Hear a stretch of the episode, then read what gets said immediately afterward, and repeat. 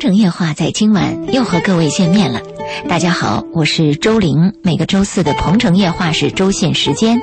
今天晚上如果提前打开我们的公众微信平台，会看到我们的节目推送。我们今天晚上根据一位父亲给予女儿的二十五条忠告来说一说女性在。婚姻、爱情、家庭当中，他的角色以及他要注意到问题，包括个人成长需要注意的问题。那么今天晚上，呃，之所以有这样的一个主题，是因为确确实实有一位父亲，呃，给予女儿的这二十五条忠告。我把这二十五条大概看了一下，我觉得真的是说的太好了，涉及的问题也都是非常全面的啊。所以今天晚上，我们也欢迎收机前的听众朋友通过热线电话八八三幺零八九八，公众微信平台搜索八九八周玲，利用这两种渠道来跟我们互动，说一说你在成长的过程当中，你在婚恋家庭生活的过程里所遇到的各种各样的问题，不妨根据我们今天说到的这二十五句忠告，呃，进行的一些评析啊，来加入到我们的话题讨论当中来。啊，我看了这二十五条忠告，那我看到他首先提到的是关于爱情的问题。对，嗯嗯，在这二十五条忠告当中，这位做父亲的说，首先爱情绝对存在，这就给了很多人一个答案，就是当很多人问说，今天这样一个现实的社会，一个现实的世界，爱情真的存在吗？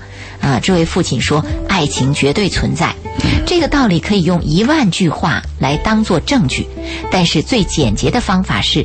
视为公理，就像两点之间直线最短，圆周为三百六十度一样，你必须相信一些不需要证明的公理，才能由此推导出全部的几何学。爱情绝对存在，就是这样的。在这里，爱情绝对存在变成了一种一条公理。嗯，对，不需要去质疑的公理。对，因为我们怀疑它嘛。嗯，我们怀疑它，特别是，呃，现在。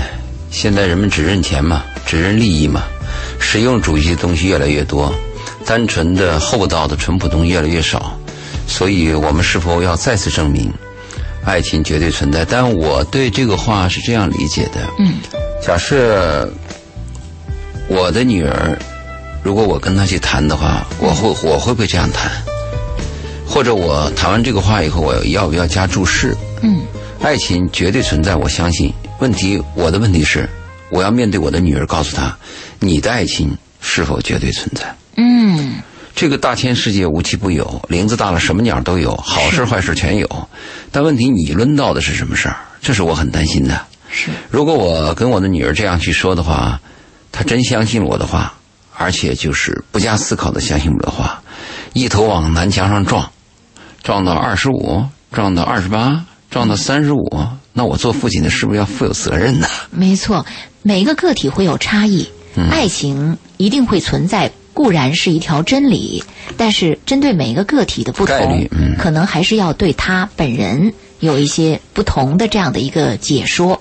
对，另外我们原来谈过一个话题嘛，就是关于跟孩子讲圣诞老人的问题。嗯，呃，正方说圣诞老人我们要告诉他是存在的。嗯，反方说。圣诞老人是假的，没错，他是骗孩子的。嗯，那后来结论是什么呢？两边都有理。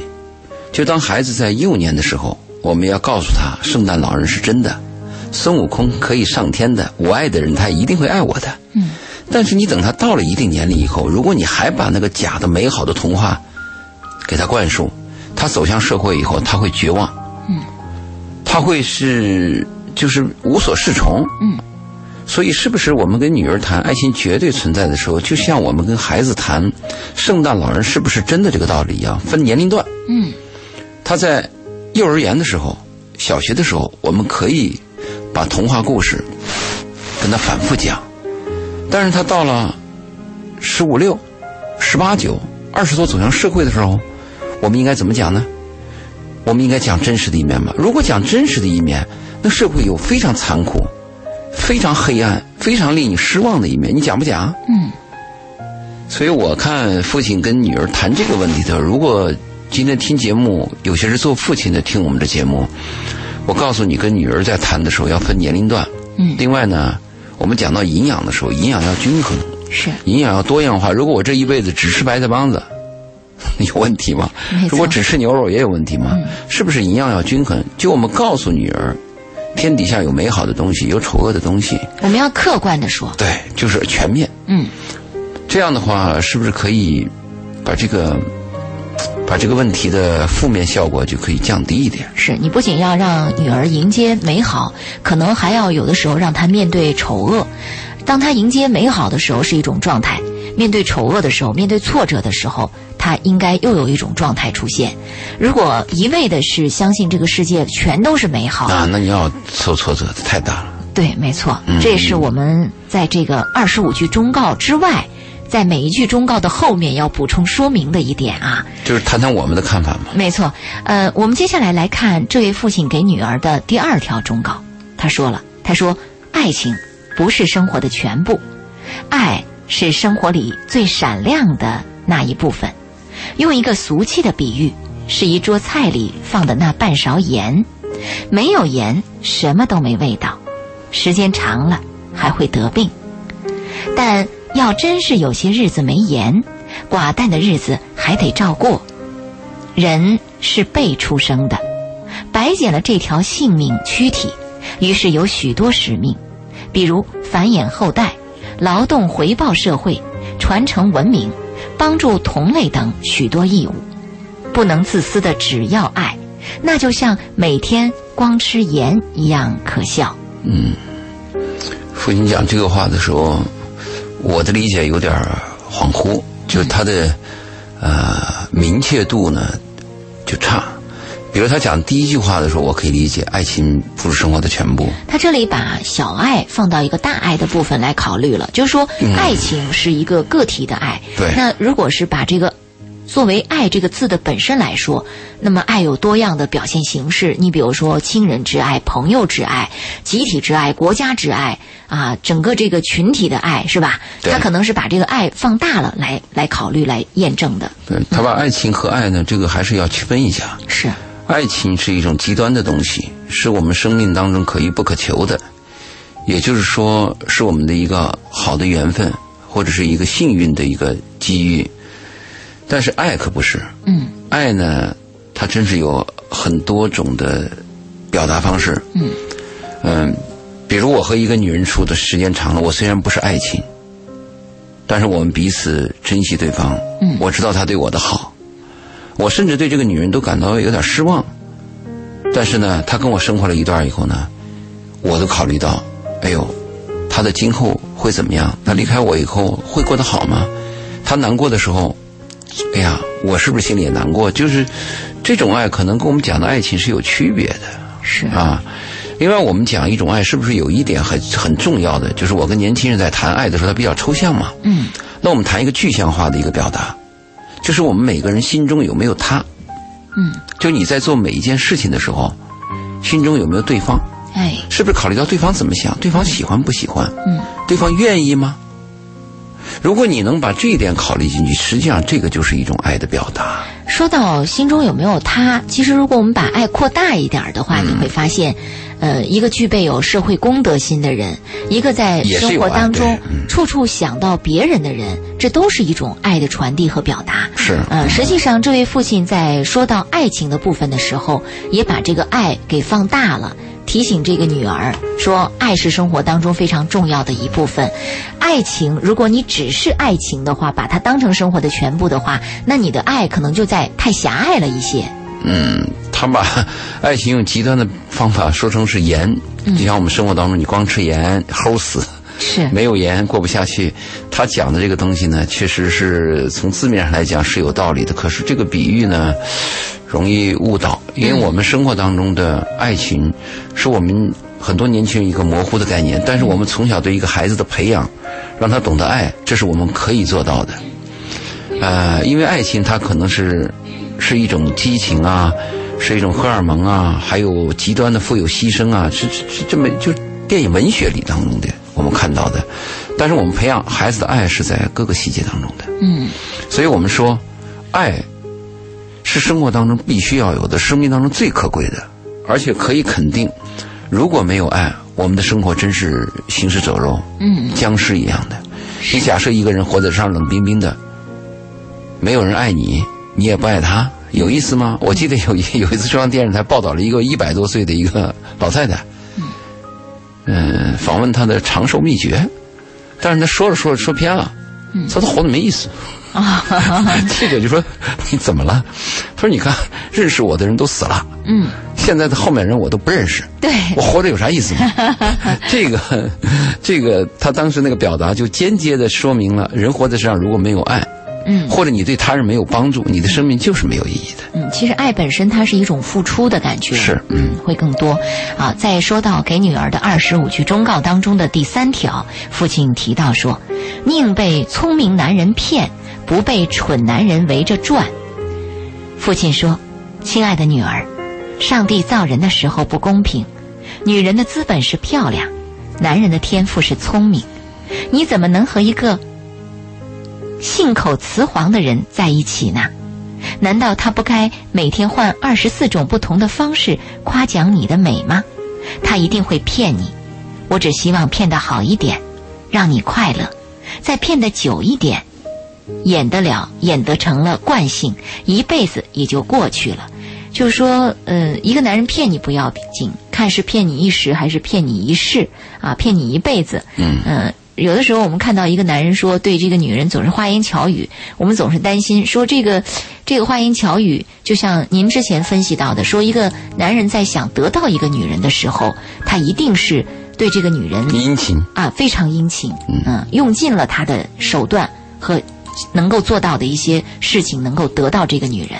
这个一个男人想得到一个女人，想占有一个女人，想骗有一个女人和爱一个女人，想给一个女人付出，他在初期的表达很难分，很难看得出来，是很难辨别。嗯，他表现形式几乎都是：你生病了，我要给你煲汤；你情绪有波动了以后，我希望安慰你；你下雨的时候，我想给你送伞；每天关心着你，都想见到你，想跟你亲近。表现形式是一样的，在后期就能发现出来。嗯后期的区别主要是。这个男人是唯我还是唯你？如果一个男人的表达方式或者他爱的方式，我是唯你的，那我们可以大概判断这个男人是爱我的。如果后来我们判断这个男人是唯自己的、自私的，那我们大概的结论是这个男的是带有占有性的啊。所以我们是讲的这个是刚才是那样分析的。但是父亲讲到第三句这话啊，我想这个父亲，我想不知道问他多大年纪了。嗯，我估计这个父亲是不是一个三十岁的？父亲他撰写了一个父亲给女儿讲的话，甚至他还没有这种女儿。嗯，因为他讲的第三条，宁愿被聪明男人骗，也不要被蠢男人围着转。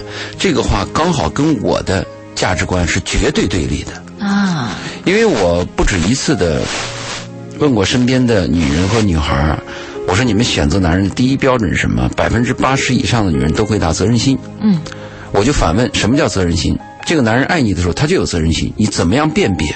所有男人在占有你的时候也有责任心，所有男人想骗你的出去也有责任心，但是这个男人不爱你了，他就没有责任心了。嗯，你怎么辨别？是，你怎么说责任心是选择男人第一标准？嗯，后来我就被反问，那你说呢？我说的就是第一标准是诚实。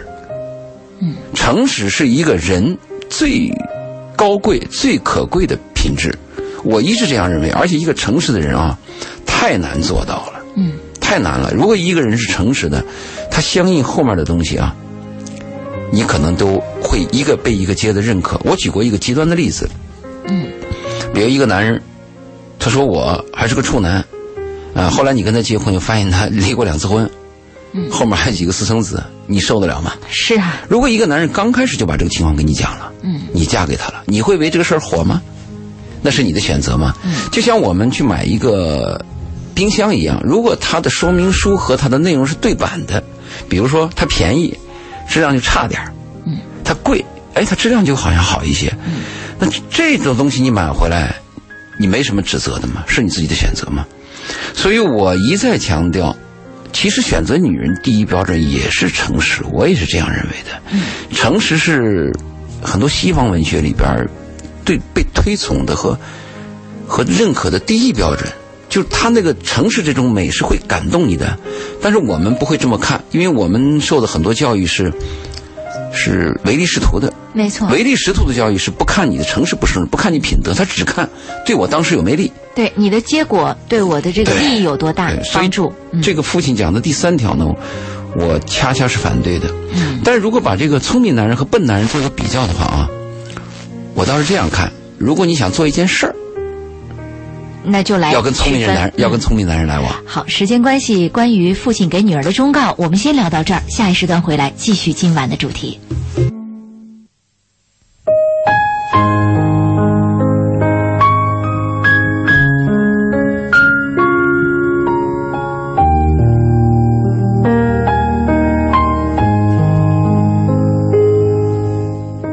城夜话正在直播，我是周玲，欢迎各位的继续收听。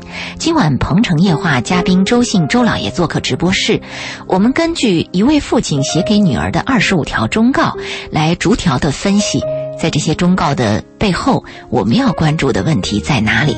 而通过这些忠告，我们要提醒女性朋友，在婚姻、爱情、家庭、个人成长的方方面面，应该关注的问题，应该。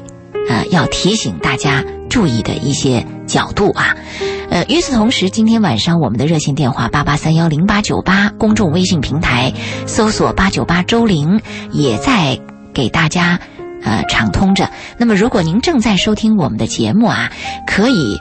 跟我们通过微信和热线的方式进行沟通和交流，比如您在婚姻、爱情、家庭的过程当中有什么样的问题存在，您希望跟我们有一些什么样的交流和互动，都可以通过公众微信和我们的热线来跟我们说一说。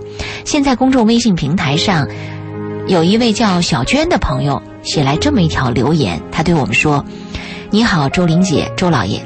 最近有一个朋友给自己介绍了一个对象，是闺蜜的亲表哥。由于我在深圳，他在杭州，所以上周和朋友一起过去见了面。之后我们俩也确定了关系。现在男方就是说想要我过去杭州找工作，好方便两个人在一起，可以多互相了解一点。然后呢，过年回去就结婚。现在我自己就是在纠结，到底过不过去？因为从认识到现在也就一个多月的时间，现在辞职就过去，这合适吗？啊，这是小娟的问题。就说那个男人的表达吧，这个男人的表达呢，显然是一个小男孩的表达。认识一个月，你过来吧，嗯，我们了解一下，今年就结婚，这一定是个小男孩的表达啊。这种表达就。欠妥考虑有有有危险性啊！再翻过来讲呢，我们跟一个女人抽象的这样谈嘛，一个女人的一生当中最重要的是碰到一个你的生命当中的真命天子。嗯，一旦碰到这样的人，放弃工作，放弃一切在所不惜。嗯，当工作和这个男人发生冲突的时候，我建议女人应该放弃工作，把那个男人放在第一位。嗯，因为工作可以再找。但是真正碰到你一个真命天子，可能一生当中机会只有一次，甚至大多数女孩是没有的。但我的问题是，一个月的时间，怎么样判断他是你的真命天子呢？所以这个就要权衡一下。如果你在深圳的工作可有可无，那就去；如果你在深圳的工作比较重要，对，那你就要考虑这个男人值不值。是。如果你在深圳工作比较重要的话，那我的建议就是，哪怕你多请假，嗯，少拿工资，甚至奖金不要了，嗯，多跑几趟杭州，嗯，啊，当然你跑杭州这个费用谁出啊？哎，A A 制的话也是，这次我去是我出钱，下次我去应该是男方出钱嘛。而且这个男孩也可以跑来几趟，对对吧？你跑几趟，他跑几趟，这个时间上就争取到了。对，如果男孩的事业很伟大。那好，那我去你那儿，我给你省时间，但钱你出啊，机票费你出啊。是，所以这个东西看你怎么谈。嗯，呃，我的建议是一个月，还谈不到，他就是你的真命天子。嗯，当然，如果你们俩经历沧桑，身经百战，阅人无数，嗯，在一个短暂的时间之内，不要说一个月，也许一个礼拜，也许一天，只要你们俩对你你你只要彼此能把自己的心底的底层数据抛给对方，完全有可能在很短的时间内就确认对方是不是你的真命天子。但你具备这种能力吗？是他具备这种能力吗？没错，我们说有的闪婚是非常不靠谱的，但有的闪婚又另当别论。那你说的是《廊桥遗梦》啊，还是什么啊？像什么？著名的电影当中的横魂断蓝桥啊，类似这样的。是的，好，我们看到还有一位叫 Sabrina 的朋友给我们留言，他说：“请问周老爷，怎么知道一个男孩是不是爱我呢？他表面上对我很冷漠，说话冷冷的，有时候还会在语言上打击我，但暗地里似乎在关注我写的东西，也会写一些相关的东西，似乎是对我的回应，一种按时的回应。这是否也表明他喜欢我呢？”我挺喜欢他的，但感觉他对感情不是太成熟，好像小学生所用的喜欢一个女孩的方式。我该怎么去判断他对我的感觉呢？我们知道，这个小男孩喜欢小女孩的时候，就是那种用跟他打打闹闹、跟他作对，是吧？甚至扯他的辫子，用这种方式吸引这个小女生的小女生的注意啊，有这样一种情况。他他这个有个概念一定要注意啊，嗯，到底他问的是这个男人爱我还是喜欢我？这个东西一定要明确。如果他说这个男人是不是喜欢你，我们判断很简单了。这个男人想抚摸你，想接近你呀，想靠近你啊，这个我们就可以说他喜欢你了。但是你要说这个男人是否爱我，注意，爱和喜欢是本质上的不同。嗯，爱就要珍贵的多了。而且我们回答过这个问题，就是爱一个女人、男人有三个标准。第一是这个男人愿不愿意跟你结婚，因为结婚的成本是很高的。特别对一个有财产的男人来讲，愿意因为一个两性关系跟一个女人结婚，嗯，我们可以判断这个男人是爱你的。第二，这个男人心里有没有排他性，就是我心中只有你，其他女人我难以接受，啊，不论我的个人状态怎么样，我心中只有你，我们可以大概判断这个男人是爱你的。是。第三，这个男人愿不愿意给你花钱？愿不愿意持续给你花钱？特别是跟你上床之后还愿意给你持续花钱。如果这三条标准都占了，那我们就可以肯定这个男人是爱你的。没错。如果这三条标准只有其一，我们也可以大概判断这个男人有爱你的可能性。嗯。我们我我我发现我们回答的问题要过上一个月以后要再重复一次，因为他会有新的听众嘛。是，会有新的听众，而且新的问题。另外还有很多人是比较善忘的，也许当时他听的时候听不懂，他 听到了啊，思索一会儿，但当问题出现的时候，他俨然把我们的忠告给抛到脑后去了，也有这种可能啊。还有那种一辈子都是糊里糊涂。是，我们在这儿不断的在重复这些问题，希望能够帮助到新听众，希望能够重复那些。呃，加深这个印象给那些老听众啊。我们继续来说，我们今天晚上给大家介绍的父亲给女儿的二十五条忠告当中涉及到的问题。我们在这些忠告的背后呢，也补充我们对这些忠告的态度、认识和看法，来帮助大家认识这二十五句忠告，呃，所涉及的方方面面。在上一节目时段，我们听到了。父亲给女儿的二十五句忠告当中的前三条，都一跟大家进行了一个分析和论证啊。那么接下来我们来说父亲给女儿的二十五句忠告的第四条。父亲说：“男人帅不帅，区别只在自信。亲爱的女儿，你十几岁情窦初开的时候，一定会爱上那种高高的、白净的、会弹琴或打篮球的帅小伙儿。哎。”老爸当年完全不合标准，但有趣的是，老爸到三十多岁的时候，突然觉得自己很帅，重新开始晨跑，工作更清晰，晚上则在你睡觉之后读书写作，世界豁然开朗。我想说，男人要有自信，他可以矮，但是走路要挺胸；可以是单眼皮，但眼睛要有光；可以戴牙套，但敢放声大笑。自信就是男人的帅，就是性感。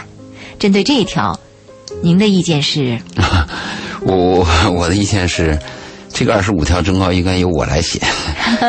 这个父亲呢，他的生活可能简单了一些，因为他讲这个话的时候，我们过去说过一个唯心主义，嗯，还讲过一个唯物主义。唯心主义和唯物主义，它在有些点上是对立的和互相批评的。嗯，或者说它是两个完全不同的道。比如这个父亲就说：“男人帅不帅，只要自信，似乎是你自信你就帅了。”这个话存在吗？这是一种唯心的东西。是不是还有盲目自信的这种状况存在？我们现在很多人年轻人的自信是建立在无知的基础上。真的啊，无知者无畏嘛。是。所以你怎么能说他自信他就帅了呢？我倒是这样说：男人帅不帅，不在于外表，而在于内在。如果我来写这封信，我会这样谈：男人无丑相。我们可以看到许多优秀的男人，你会你都会感到他在那一刹那很帅。嗯，马云帅不帅？嗯，对，马云一定有女孩子迷恋他。嗯，对吧？还有顾长卫，普京帅不帅？顾长卫，对，嗯，对吧？你说的那个谁的丈夫，对吧？嗯，这个是蒋雯丽的丈夫是吧？顾长卫，哎，这这我们都认为他是丑男。嗯，但是在有些女孩，包括冯小刚，对，冯小刚啊，我们都会这样认为。所以，男人无丑相，这是我的第一个定义。男人帅不帅，不在外表。在内在，嗯，一定是一个男人有毅力、有爱心、有责任感、诚实、担当，做事细致。如果这男人是这样子的，这样的男人，你跟他接触以后，你就会感到他帅，你就会被他征服，嗯，是这样的感觉。那你说你娶到女人呢？女人确实有漂亮和美的区分。啊，如果我们说一个女人漂亮的话，我们用英文讲 pretty，讲的是你的外在。嗯，如果我们讲 beautiful 的话，我们一定讲的是你的美，讲的是你的灵魂。我们讲灰姑娘的时候，我们会讲她 beautiful。嗯，对吧？我们讲一些浪女的时候，我们说啊，她很 pretty，很漂亮。是，女人是有这个区分的，但是我们要明白，这个美和帅啊，它一定分内在和外在。一定是内在的东西最终是赢人的，外在的东西我会把你吸引到我的身边，嗯，留住你，留住多久是一个问号。是内在留住你，一定是在内在，包括女人留住男人也是外，也是内在。所以我们很多女人是把很多的精力放在外表上了，我化妆啊，我怎么怎么样啊，怎么怎么样。而且这个爸爸讲到最后这一段的时候也是外在的嘛，嗯，说你可以矮，但是走路你挺胸，挺胸你就帅了吗？啊，你可以单眼皮，但眼睛要有光，这个都是外在的，嗯。其实我一直跟我身边的男孩这样讲，我说你们一定要有内功，这个内功啊，一面之交是难以察觉的。我说，当你每一年见到你的老同学，大家聚会的时候，坐在那儿的时候，推杯换盏的时候，放声大笑，互相在那吹捧的时候，你们一定心里边要有一个坚定的信念：我在某些方面是比你们强的。嗯，把有些你的同学啊当了什么银行的副行长。有些同学今年赚了多少万？你在那儿一坐，你就要明白，我是一个自律的人。嗯，我每天按时起床，我心里待人诚实，交给我的事儿我会一丝不苟。嗯，我对每一个人都非常认真。你坐在那时候，你就想，我是比你们强的人，你强在哪里呢？你强的就是这个内在。所以我的回答是：男人无丑相，嗯，关键在内在。是，呃，这是说到的这个关于自信的问题啊，关于男人的帅。和自信之间的关联啊！好，我们再说到第五条忠告。父亲说，最重要的不是有多少钱，而是明天比今天有钱。永远不要羡慕那些生而富贵的人。物质世界无穷尽，最重要的不是拥有什么，而是努力改善，使生活充满希望，使生命每天向上。老爸不会要求你男朋友有钱，但是他要答应我，明年、下个月。明天都比现在多一点，这是说到关于金钱的这样的一个态度啊。他说金钱态度啊，他讲的这个是现在有多少钱不重要，而是明天是不是更进步。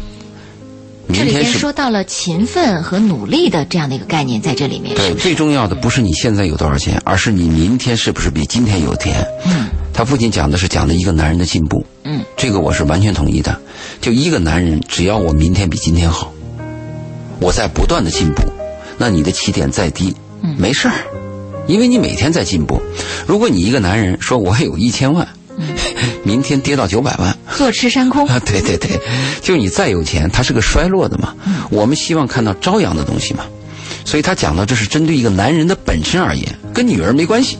我认为这一条跟他的女儿没关系，但是他的父亲恰恰把这个钱和他的女儿选择挂到一起了。注意，这是个矛盾点。刚开始他爸跟他谈的是爱情，嗯哼，说女儿啊，你一定要相信上有爱情。所以我说他爸年轻嘛，我们正在批判他爸呢。是，如果跟女儿谈爱情，跟钱没有关系，嗯，哪怕那个男人一贫如洗，嗯，哪怕这个男人就是明天也没钱，哪怕这个男人是个残疾人，因为爱情是没有边界的。没错，爱情是没有条件的。上期节目我们跟听众谈过爱情和婚姻的区别嘛？婚姻和爱情的最大区别是婚姻是有条件的，爱情是无条件的。啊，婚姻的时候，你结婚的时候，你一定会问问你爸、你妈，哎，这个人怎么样？你可以一定要问问那个男人啊，他爸干什么的？你妈干什么的？你什么职业？你家里有没有遗传病史？你一定会问条件的。婚姻问这个吗？婚姻不问。婚姻我见你一面，我都不知道你是什么人，嗯，我就疯狂的爱上你了。恋爱、爱情，对，所以他爸在谈这个的时候是是是是是混混混为一谈了。嗯，他跟女儿谈选择男人的时候，在这一段就不要再谈爱情了。嗯，如果爸跟儿女儿谈到了钱的问题，谈到这个男朋友的钱的问题的时候，他爸应该明确的跟女儿谈：老爸在给你找丈夫，在找婚姻。嗯，婚姻是必须要谈到钱的。嗯，因为你要搭窝，你要买房子，你要对得起孩子。你要买奶粉，你要买尿不湿，嗯，所以他爸在这个问题上跟女儿谈清楚，说女儿啊，你到了这个年龄，爱情也没碰到，嗯，我们该结婚了，啊，结婚的时候应该怎么样选择男人呢？嗯，这个男人应该是不断进步的，应该是这样谈。嗯，确实。好，我们再来听这个父亲给女儿的二十五条忠告的第六条。父亲说，爱上一个人一定要珍惜，但珍惜的最好方式不是放纵，而是克制。亲爱的女儿。不论任何时候，若你爱上一个人，哪怕是老爸最不喜欢的笨人、不自信的人、不上进的人，都还是要珍惜。爱是神秘的相遇，是不可逆的命运。只是我的意见，爱不要放纵。就像所有宗教都强调克制、修行、牺牲，才能抵达庄严的美。这话你年轻时一定不懂，可是很重要。若你懂得珍惜和克制，就能收获更多的爱。在所有的克制里，身体尤甚。身体不是自己的，它是上苍借父母之爱而赠予的。永远不要轻贱它。你有多爱自己的身体，就有多爱自己。嗯，第一句话有个逻辑错误。爱上一个人一定要珍惜。那我的问题是，爱错了这个人呢？对。啊，所以第一句话应该是这样讲的：爱上一个值得爱的人，一定要珍惜。对，因为他后面还说到了这个爱是这个不可逆的命运哈，这个说法好像也有点问题，有点强求了。就像您刚才说，如果爱的是一个错误的人，对，那这个命运就要一直这么进行下去。是啊，我们经常有错爱嘛，而且你刚开始爱上一个人的时候，你要你要有一个切磋和往来的嘛。对，我们。我们从相遇，嗯，相识、相知、相爱，它会有几个过程的嘛？嗯，如果我们确认一个爱，这个人值得爱，那的确是我们一定要珍惜。因为生活当中，我可以跟听众去讲，我可以跟百分之我我我就是所有的听众，在百分之九十以上的听众，嗯，我可以肯定，在你们的一生当中，你碰不到你的挚爱，嗯哼，百分之十我都觉得说高了，嗯。可能只有百分之一、百分之二的人，也许能碰到你的挚爱，是啊，而且那个挚爱还会伤害你。嗯，就如果你能碰到一个值得爱的人，这个值得爱是个什么概念呢？我们通常讲，一个人值得爱的人，他灵魂品德诚实，他尊重你，就这种这种人是很难碰到的嘛。嗯，其实这个值得爱的人，他又爱你，这就更难了嘛。如果我们碰到一个值得爱的人，确实要珍惜所有的困难、误解。我们都要注意，而且跟他相处的时候，非要非常仔细。你记得上一期我们做那个节目，就我们讲那个一个女孩爱上一个老男人嘛？就我的我的初恋，我的爱嘛？他其中有一段嘛，我特别害怕失去眼前的一切，我还特别害怕失去我们，我特别害怕失去爱情，就是非常要仔细，一定要仔细。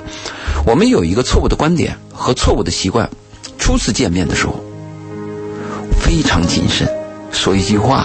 一个举动，甚至一个女孩爱上一个男人的初期的时候，她都会揣测，这个男人喜欢什么衣服呀？嗯，他他喜欢我什么发型啊？他特别谨慎。当关系一旦确立以后，反而无所谓了。哎，他认为反正你是我的，我是你的了，甚至，哎，都都已经厌倦了，他觉得无所谓了。其实这个刚好相反。嗯，其实最初见面的时候应该是无所谓，我啥德行就啥德行嘛。我这个对你是一个真实的考验嘛。如果你不喜欢我这种德行，我也知道我的本色是被你所排斥的嘛。这个初次见面的时候应该随意，但是如果我们发现了对方，哎呀，是我难得的一个爱人，一个珍惜的人，我们一定要加倍小心谨慎。他就相当于你走向了那个钢丝绳和独木桥，嗯，因为你走上了钢丝绳和独木桥的下一步是什么呢？嗯，下一步就是摘下来嘛。嗯，他就是这个这个过程嘛。是，所以我就讲这个问题什么呢？爱上一个值得爱的人，一定要珍惜。珍惜在哪里呢？就是要谨慎一点。像我们看的那个，呃，尼罗河上惨案那个波罗，最后对那段恋年轻恋人谈那段话一样，你要悠着点啊，别嘚瑟。对，你要悠着点儿悠着点啊，时刻要悠着点儿嗯，好，这是在忠告之外，我们给予大家的忠告哈。我们来听第七条忠告，父亲给女儿的。他说：“请记得，如果是男人对不起你，请坚决与他分手。你还得记住，千万不要发脾气，要温柔的分手。如果你发脾气，你们分手的理由会定位于性格不合。如果是温柔分手，你们不过是无缘，不过是世间遗憾。亲爱的，多给男人一点遗憾。对于遗憾，一直都是男人心中一道凄美的风景线。”男人们大多不懂珍惜，信奉得不到才是最美丽的，失去的总有失意，让他失去你，比你失去他要在心理上占优势。嗯，您来说说这个感受吧。因为等一会儿我们恰巧有两位听众朋友说到了关于男人出轨的问题啊，在公众微信平台上留言，估计我们要到下一时段来回复这两位朋友了。您先说一说对于这段忠告。请记住，男人对不起你，请坚决与他分手。这个话有一个有应该有一个疑问，就怎么样对不起你了？是什么方面对不起？对对，因为对不起他的标准是不同的。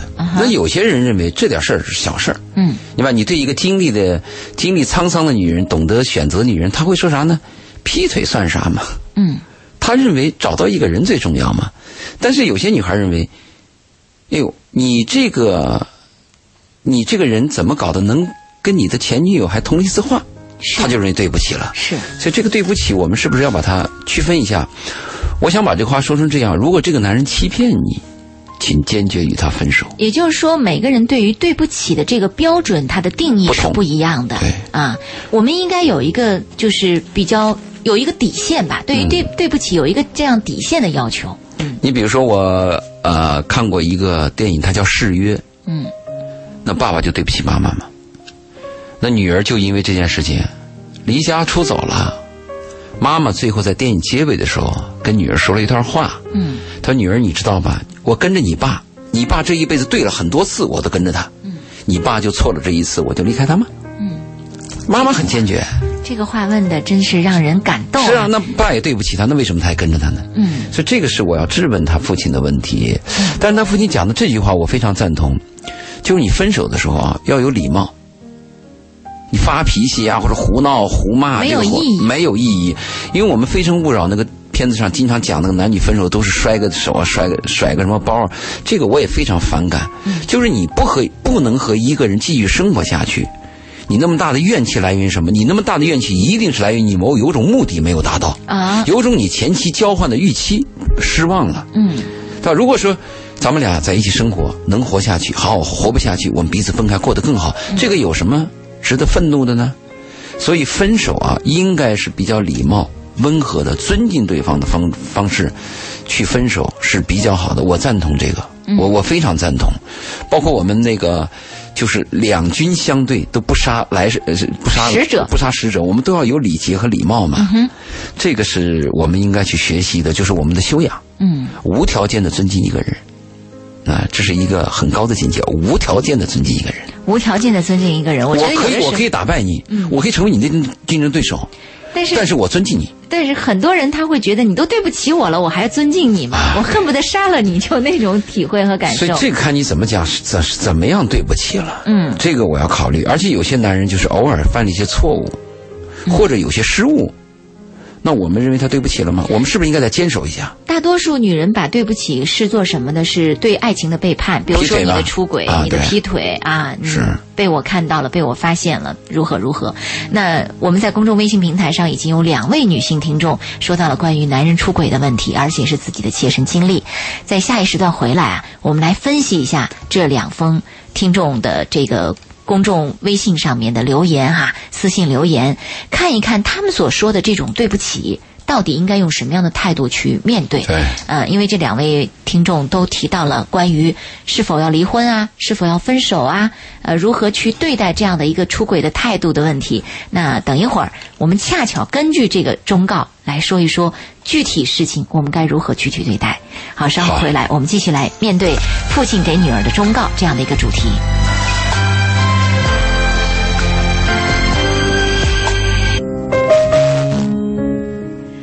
城夜话，我们的节目进入到最后一个时段，欢迎大家的继续收听。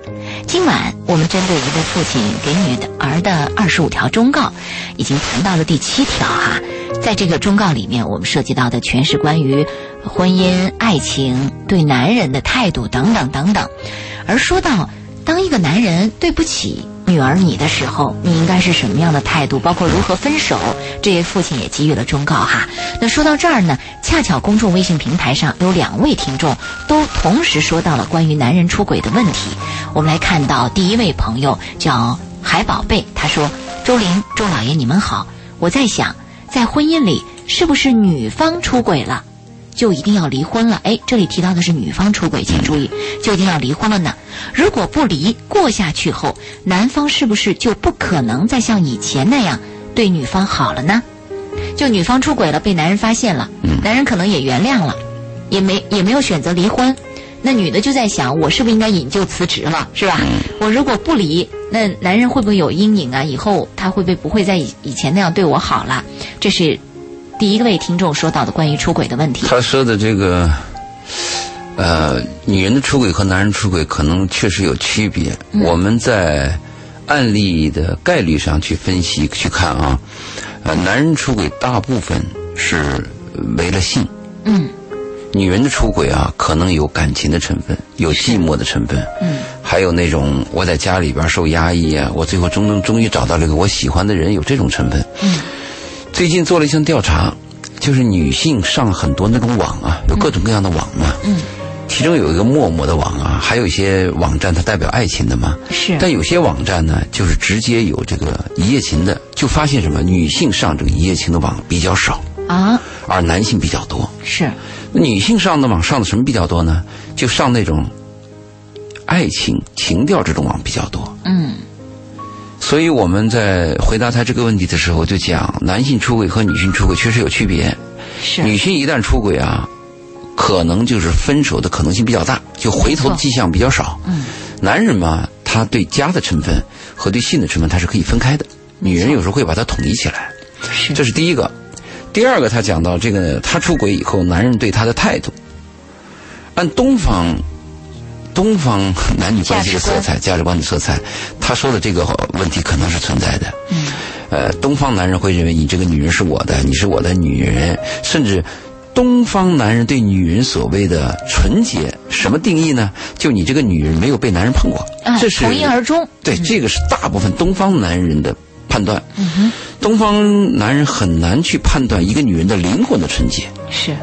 我们看到国外有一个电影叫什么？叫《爱我有多深》，莫妮卡演的，法国电影。它讲的是一个妓女，但它描写这个女人的灵魂的纯洁，我们很难理解。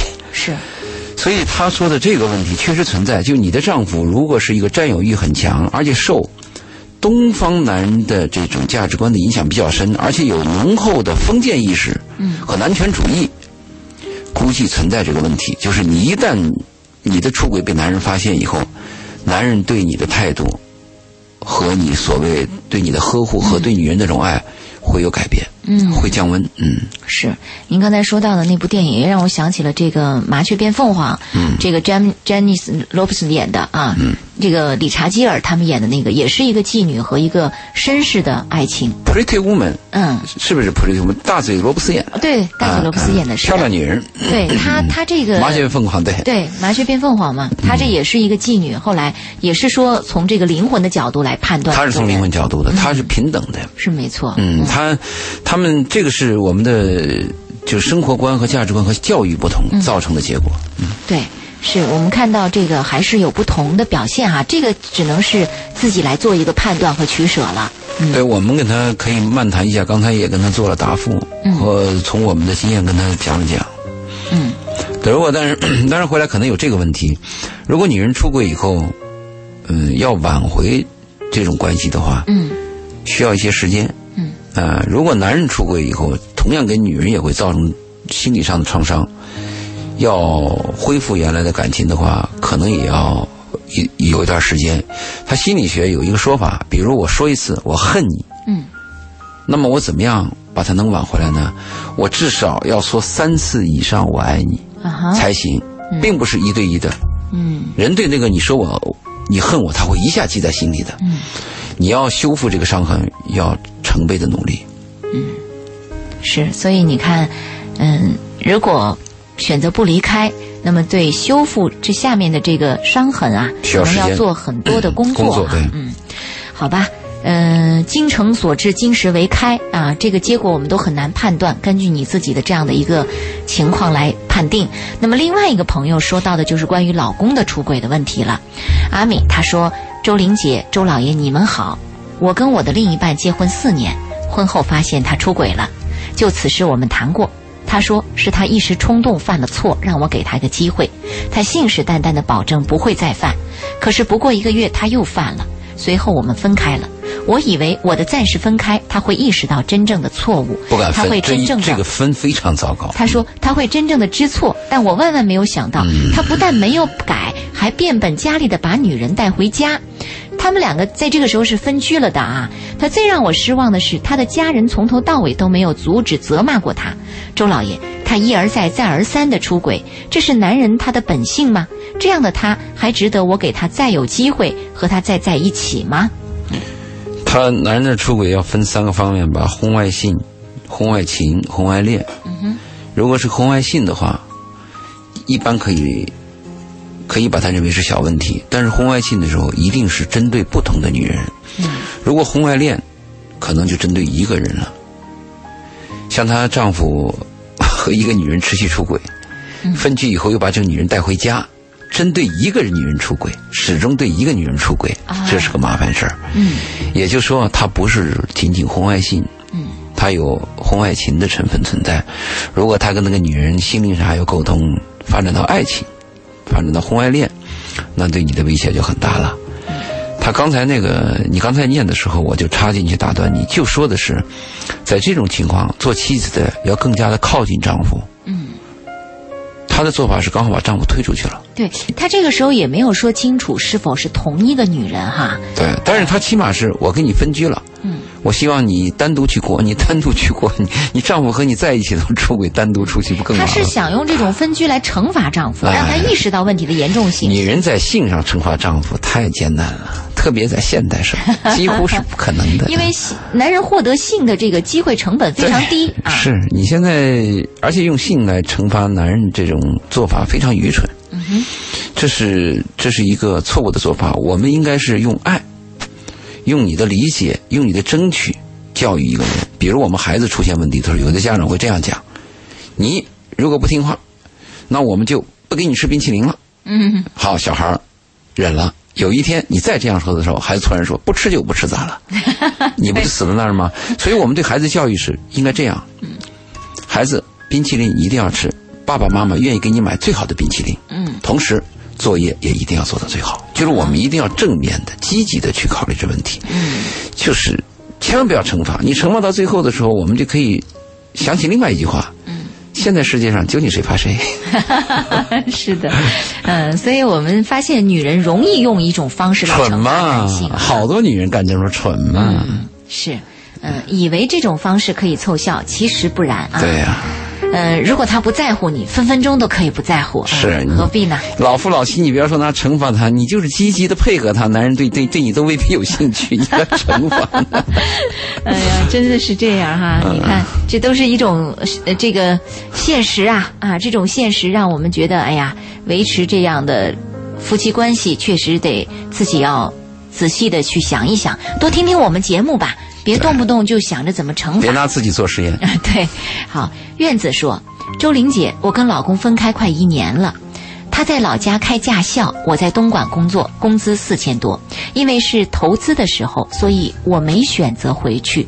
就是这个驾校可能是刚刚投资才开始，他说的意思。对，而且他不需要我帮忙，小孩也是婆婆在带，我想等他稳定一些再回去。可是现在还不赚钱，赚到的钱都开支用了，主要是回去我怕我们又要吵架，又要面对生活琐碎的事，闹得不愉快。不回去又担心他管不好钱，我该怎么办？这个问题纠结好久了，我该不该离职呢？好矛盾呐！夫妻关系，我提倡的是要在一起，对吧？男女关系我们讲的时候有十二个字儿：我爱你，对不起，我愿意在一起，在一起是最高境界。嗯哼，你开驾校，我在这边挣了四千块钱，一晃十年过去了，又怎么样呢？人的生命很短暂嘛，必须要在一起。你在一起呢，这感情就会加深。如果在一起要吵架的时候，我们可以可以修复，可以修正它嘛，尽量把那个吵架的浓度降低一点，嗯，次数减少一点。但是总是要在一起。如果你是分开的话，这个问题会会麻烦，嗯。而且我们很多夫妻关系是因为经济问题，为了省点钱，省一个车票，最后把这个关系啊弄僵了，分开了。我们九几年的时候，有一批最早来深圳的男人嘛，跟妻子都是这样说的嘛：等我到深圳打了天下，买了房，买了车，就把你接过去嘛。嗯。最后是天下打了，房也买了，车也买了嘛。就是没把你接过去。对，接了另外，可能还换了一个人，接了另外一个女人。所以夫妻关系要在一起。嗯。不是因为穷我就离开你，也不是因为富我就和你在一起，而是夫妻关系就要在一起。哎。我特别感动的是，我看了一个韩国的电影，每次别人说到她丈夫说说她老婆的时候，丈夫都会对别人讲一句话：“我们是夫妻呀。”嗯。这个话在片头一开的时候没有在意。嗯，中间碰到困难的时候，丈夫又说：“我们是夫妻呀。”嗯，结尾的时候，在战争那么残酷的时候，临阵他逃脱的时候，他的妻子跟他摸爬滚打的，最后在战争的前线往回跑的时候，他又说了一句：“我们是夫妻呀！” 一家伙把我给说醒了。嗯，就这个话多深刻呀！是啊，我们是夫妻啊。我们过去把夫妻关系看淡了，而且现在这个社会说离就离。嗯，夫妻算啥？夫妻就是个普通男女关系，跟跟同居好像没什么区别了。嗯，其实夫妻关系是了不得的一种关系啊！真的是这样，你会发现父母会早，就是离我们远去。嗯，子女会长大。是，嗯呃。从这个家庭飞出去，最后剩下的其实就是夫妻关系，两个人在一起。百年修的同船渡，千年修的共枕眠。就像这位父亲给女儿的二十五句忠告当中，有一句话我关注到了，他说到了这个呃，两个人在一起，相爱的两个人在一起，是一种神秘的命运啊。对，这个有意思，是吧？你会觉得真的一个人冥冥之中。嗯，缘定终身啊，是这样的一种概念，就是冥冥之中你和一个人相恋相爱到结婚成为夫妻的关系，这是多么一种神奇的命运。可能跟前世跟未来都有关系。真的，这是一种神秘的命运，把你们俩在一起啊，安排在一起。所以您刚才说夫妻关系是多么了不得的了不得。所以我跟他说，夫妻一定要在一起。我跟很多听众讲，苦一点就苦一点，我要在一起。没错，是这样的。嗯，嗯好，这是以上我们关注到的听众朋友在我们聊到今天父亲给女儿二十五句忠告这个主题的同时啊，在公众微信上跟跟我们的互动哈，呃，大家可以继续，因为我还有一点时间，公众微信平台搜索八九八周玲，我们的热线电话八八三幺零八九八。那么在等待大家的微信的同时呢，我们再来看下一条，呃，这位父亲给女儿的忠告第八条，他说。不要试图去征服一个三十岁以上、从未结过婚、至今也没有固定女友的男人。这种男人不是人无能，就是爱无能，而且多数有取向方面的心理暗疾。亲爱的，别做一个受伤的女性。这话说的是不是有点偏激了点儿？嗯，对，是有点偏激。因为你要讲爱情的话，无所谓受伤。我还是讲他父亲这个概念要讲清楚。他跟女儿讲这段话的时候，他谈到一个征服嘛，征服一定是女追男嘛。如果女追男的话，你一定要搞清楚什么是爱情，嗯，什么是婚姻。如果是爱情的话，你的女儿受伤，受的再惨，都是她自己愿意的事儿嘛。嗯，如果你要跟你女儿谈的是我们要找到一个男人，适当的男人去婚嫁，那他这段话是对的。嗯哼，就是有些男人啊。你看着他挺无能的，或者是也没结过婚，也没什么大成就。有些女人呢，挺同情他，愿意帮他，甚至爱他。我跟他的父亲建议一样，就有时候可怜之人必有可恨之处。那个对你给你带来麻烦的男人，你何必要征服他呢？嗯。而且一个男人到了三十岁，也没结过婚，也没有固定女朋友，好像也没什么成就，这种上不上下不下的男人。你闹不清楚，你去征服他，也许你追这个男人，这个男人对你还没什么兴趣，那你跟这男人混什么混呢？我建议女人跟男人来往，这个男人要对你有所帮助会好一些。比如这女人说我没钱，男人说我有。女人说包我拎不动，男人说我拎。女人说那个那个那个那个灯泡灭了，我不会换，男人说我来。你如果跟这种男男人来往，你时间长了以后会感到舒服。没错，会喜欢这个男人，会依赖这个男人。如果翻过来讲，那个男人说他没钱，女人说我有。哎，那个男人说这包我拎不动，女人说我来扛。然后那个男人说我不会，这女人说我来想办法。如果长期这样下去的话，有一天女人那个心里会垮的。嗯，他会觉得为什么都是我来承担？为什么是本末倒置的一种表现形式？而且你还有一个最悲惨的结果。嗯，就这种窝囊男人啊，女人真付出了，真的承担了。把这个男人培植起来了，这个男人就把你给卖了啊！真是，所以这一点比我们想象的惨。所以我们刚开始女人在找男人的时候啊，俗一点，利己一点比较好，嗯，对吧？如果是讲爱情，我们不谈了。我刚才跟你讲了，如果谈爱情，女人愿意牺牲就牺牲了，爸跟你不谈了。嗯，如果我们谈婚姻，那我的建议是，女人利己一点比较好。我们经常考虑这个男人。能给我带来什么？他对我会有什么帮助？我跟他在一起，我会受益什么？俗一点考虑比较好。嗯，好，我们再来关注下一条忠告哈。父亲对女儿说：“这世间有一个词儿叫神话，想知道什么是神话，请听男人向你表达爱意。这世间还有个词儿叫传说，想知道什么叫传说，请听男人对你的承诺。这世间的女人都有梦境，而梦境就是女人接触到神话和传说时的反应。”啊，女人还挺好吧？对，而且这个就像我们其实我们刚开始已经说到了，说一个男人在追求一个女人的时候，甜言蜜语，对，甜言蜜语用尽了这样的一个方法和方式哈。所以希望女人关注的不是男人怎么说，而是关注男人是一个诚实的男人啊。我周林，我对你的理解，可能你更注重男人的行为表达。嗯，你是一个有辨别力的男人，呃，一个女人，你不会因为男人的甜言蜜语就会。糊里糊涂，这是我对你的理解。我恰恰相反，我更喜欢不不善于说话的男人，因为我本身就是做说话工作的啊。我这个说的用词用词语表达的这个时间和机会特别多，反而我对男人在语言上的一个表达，我非常清醒。其实我们多次说过，我们不要听一个男人说什么，我们我们要看他做什么，对，是吧？如果你老听一个男人甜言蜜语的话，有两种可能性嘛。甜男人甜言蜜语是。有两种状态，一种状态是他做错了什么事儿，嗯，他要甜言蜜语；还有一个男人想得到什么东西，他会甜言蜜语嘛。嗯，我还谈过一个话题，说有两种男人，一种男人是照顾你情绪的嘛，嗯，比如你生气啦，他哄哄你；你怎么不高兴了，他又给你骗一骗，这是照顾你情绪的男人嘛。还有一种男人是照顾你生活的，对，他嘴上比较笨，甚至有说话难听，但是你一旦有困难的时候，他会在第一时间在你的身边，对，甚至默默无闻的在。帮你把一件事情、一件麻烦事做完了，嗯，不计回报的，是。所以我们要有鉴别力，但是我们遗憾的是，大多数女人，包括男人，都喜欢听好听的，嗯，喜欢听到别人对你的吹捧啊、赞扬啊。你你，我我我们那个经常碰到很多半老不老的女人，一见面就说你又年轻了，你又漂亮了，什么我我听的那个皮肤起鸡皮疙瘩。但是他们好像开始听都很开心。嗯，不是依据事实来说话哈。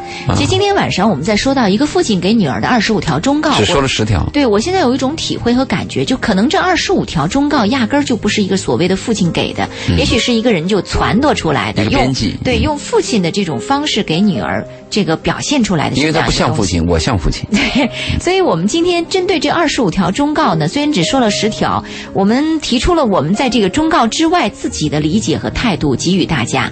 实际上，我们是寻找了一个话题的由头，跟大家逐条来分析，因为这些问题确实在生活当中存在，在婚恋里都存在。